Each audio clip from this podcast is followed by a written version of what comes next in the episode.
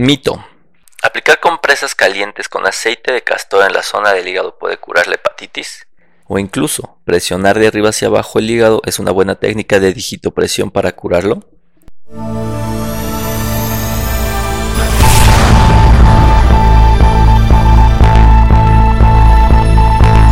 Hola, ¿qué tal? ¿Cómo están? Bienvenidos al podcast para pacientes con enfermedades hepáticas. Mi nombre es Norberto Chávez Tapia, yo soy médico, soy gastroenterólogo y hepatólogo y en este podcast vamos a platicar sobre las problemáticas que tienen los pacientes con enfermedades hepáticas.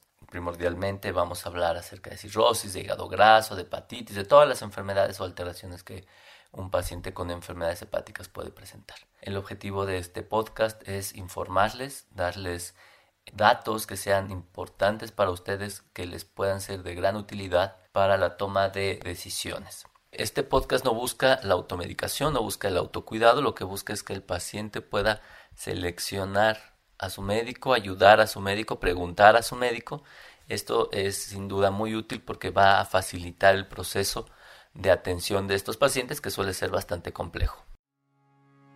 Ay, ahora sí, estuvo muy complicado esto, ya que los mitos que encontré para ustedes esta semana de verdad que son súper complicados. O sea, súper complicados porque parecen increíbles que la gente pueda hacer eso para tratar de mejorar su salud hepática. Y con esto no me estoy tratando de burlar de la gente que hace estas cosas, evidentemente. Lo que me llama la atención es que sin tener ningún sentido y ninguna lógica, queramos encontrar la solución a los problemas a través de algo tan absurdo como esto el proceso de, daño hepático ojalá pudiera responderse o resolverse más bien de una manera local, es decir, realizando actividades locales a través de las cuales nuestro hígado se va mejorando. La verdad es que creo que podemos definir el daño hepático en dos grandes grupos, en el que tiene un daño agudo y en el que tiene un daño crónico. En el que tiene un daño agudo, la verdad es que la mayoría de las veces no es prevenible, ¿no? O estamos hablando de que las hepatitis agudas infecciosas son la causa más frecuente de daño y para esto no necesariamente todos tienen acceso a la vacunación para la hepatitis A, por ejemplo. Sí existe para la hepatitis B, aunque evidentemente es un poco más rara. Para la hepatitis hepatitis C no hay vacuna, para D y E pues no hay.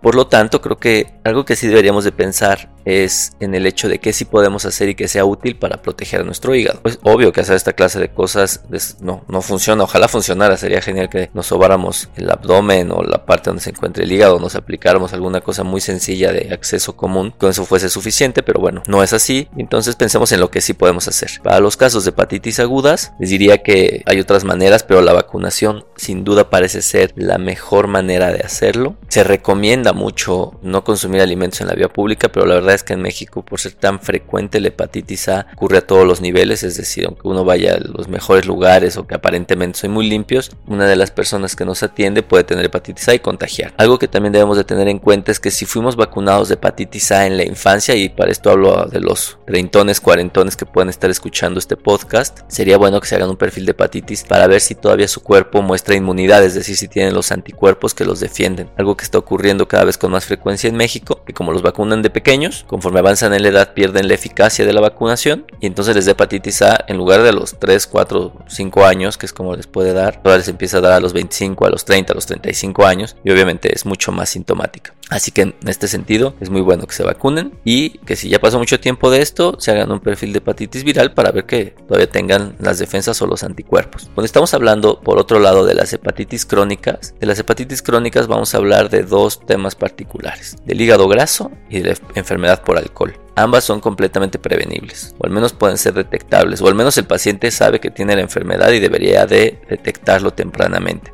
Es decir, de nada sirve que se den masaje en la panza si siguen aumentando de peso, o si están comiendo de manera incorrecta, o si su consumo de alcohol es muy agresivo o más allá de lo frecuente que como saben es una copa al día en hombres y dos en mujeres sin juntarlas. Entonces obviamente si nosotros estamos superando esto si sabemos que tenemos incremento de peso corporal que tenemos diabetes que tenemos eh, alteraciones del colesterol de la presión de los triglicéridos etcétera lo correcto sería que acudieran con un médico y se hicieran una evaluación adecuada para ver cómo está su hígado. Ya en muchas otras ocasiones en los podcasts hemos platicado de cómo vigilar la salud hepática y existen formas relativamente económicas poco económicas, otras un poco más costosas, pero muy finas y detalladas, y ninguna de ellas es invasiva. Incluso sin hacernos punciones, podemos detectar cómo está nuestro hígado, en qué condiciones de salud se encuentra. Y en algunas ocasiones con laboratorios muy esenciales, muy básicos, podemos hacer esto. Y aquí no hay pretexto, es decir, si sabemos que tenemos los factores de riesgo, lo correcto es detectarlo tempranamente, porque lo que usualmente hacemos es esperarnos a tener molestias. Todas estas personas que siguen estos mitos es porque alguna molestia deben de tener. Igual y ojalá no sea relacionada con el hígado, ya que el hígado no duele, ni en las hepatitis agudas, ni en las hepatitis crónicas, duele en casos muy muy particulares,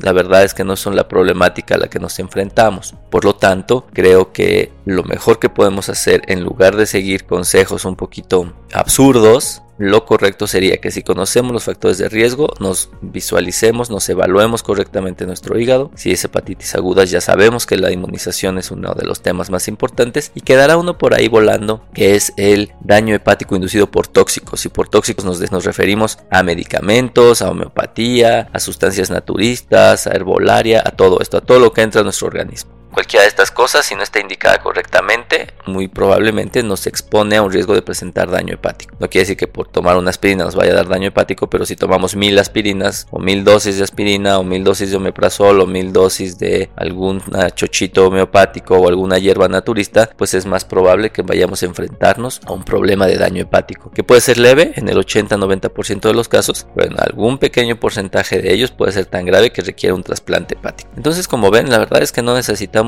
hacer cosas mágicas ni absurdas, lo que tenemos que ser es conscientes y congruentes con lo que estamos haciendo, asumir los riesgos que estamos tomando y tomar las medidas necesarias para poder prevenir y cuidar adecuadamente nuestro hígado. Espero que hayas disfrutado esta emisión.